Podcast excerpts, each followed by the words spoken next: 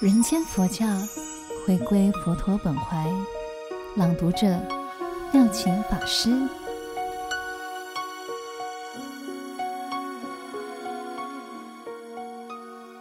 九，在我们认为生命是个体的，但是这许多个体也是统一的，也是有关联的。所以在人间佛教的信仰里，没有时空的对立，没有生死的忧虑。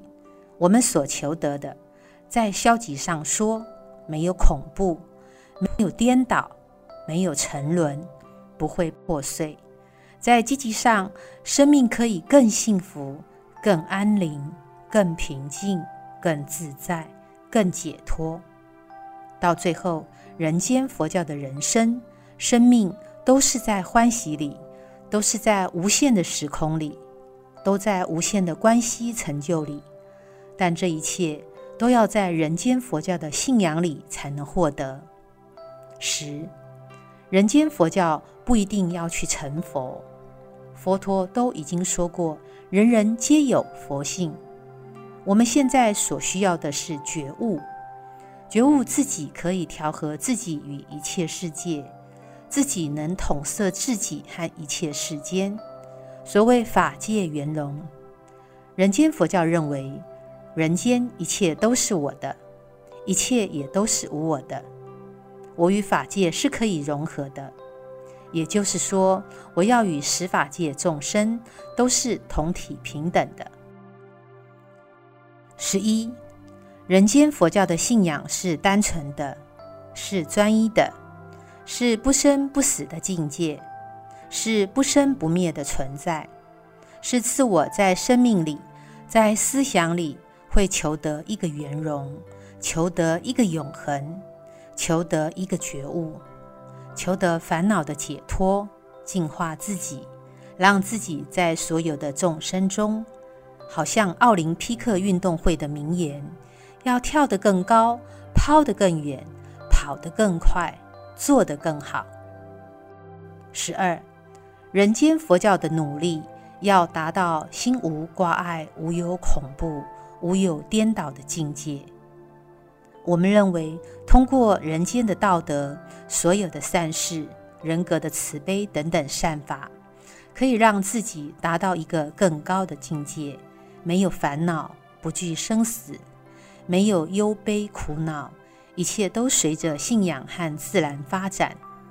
这一个更高的境界，永远属于自己，不需要神明来赏赐。都是要靠自我完成，是今生，是来世，甚至对隔阴之谜、对生死迷思、对人我的解脱缺乏信心等，这些都不会发生。悟道之后，一切都能明白。而我们也认为，悟道之后就是认识本来面目，也就是自我真如佛性。那就是人间佛教的神圣性。至于过去讲三大阿僧只劫、东方世界、西方世界等等，如人证悟般若缘起，就会了解，那都是方便说法。我的世界，我的自由解脱，佛力可以加持，但一切会自我解决。十三，人间佛教都是我与人。都可以统合起来，心、佛、众生三无差别。我与时间都是无限的，我与空间都是无边的，我与无量众生都是共生的。十四，生命在轮回里就解脱了，没有所谓轮回的问题。有轮回，但不是说轮回内就是苦，轮回外就是乐。因为轮回也是在世界空间里可以升华，可以远离，但是那个世界究竟在哪里呢？还是在轮回里面？轮回在哪里？虚空之中，所谓法界圆融，到处都是，到处都在，一即一切，一切即一。勉强的说，可以用治不住生死。背不住涅槃来表示，那可以说就是人间佛教的世界。十五，生命到了觉悟了以后，他有般若智慧，会处理自己。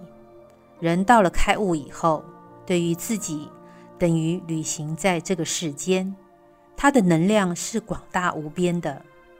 人到了觉悟以后，明白好坏、是非、善恶对待，都觉得这些没有什么了不起，五欲六尘都不放在心上。这不就是人间佛教的解脱吗？十六，信仰的价值就是自我的扩大、自我的升华、自我的解脱、自我的圆融。我想，那就是人间佛教最后的目标，都要自我去完成，做自己的贵人，这就是佛陀。十七，不但是人间佛教，任何宗教真理。都不能解决别人的问题。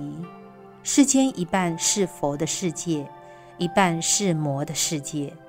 好比有句话说：“生命都是要靠残杀才能生存。”所以自古以来，人类的刀兵劫难、弱肉强食这种循环是会存在的。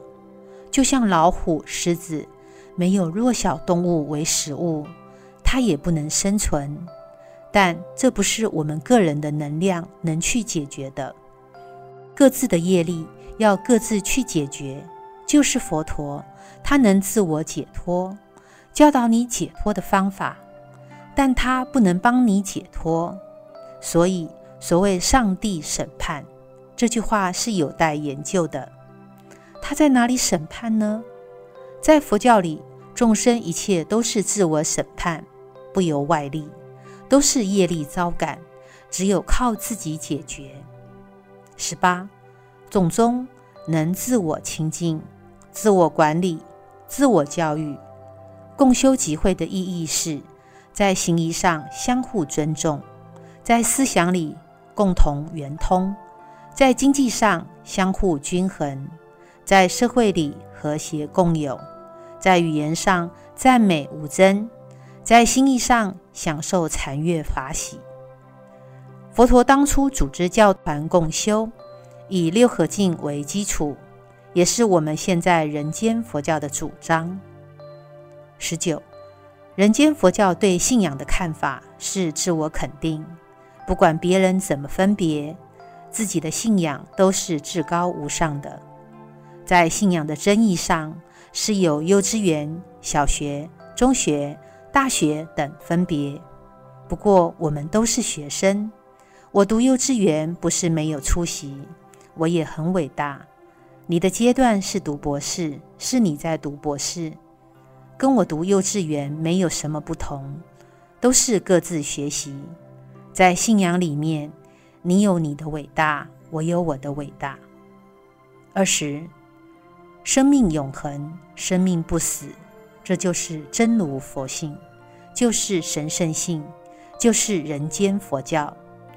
人有志于超越、扩大信仰的进化、升华，就是神圣性，有超越的能量，这就是人间佛教。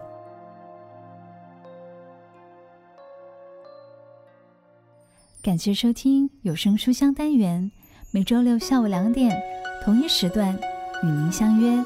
聆听书中佛缘，听众可使用资讯栏中的优惠码至佛光文化官网 triple w 的 fgp com 的 my 购买实体书。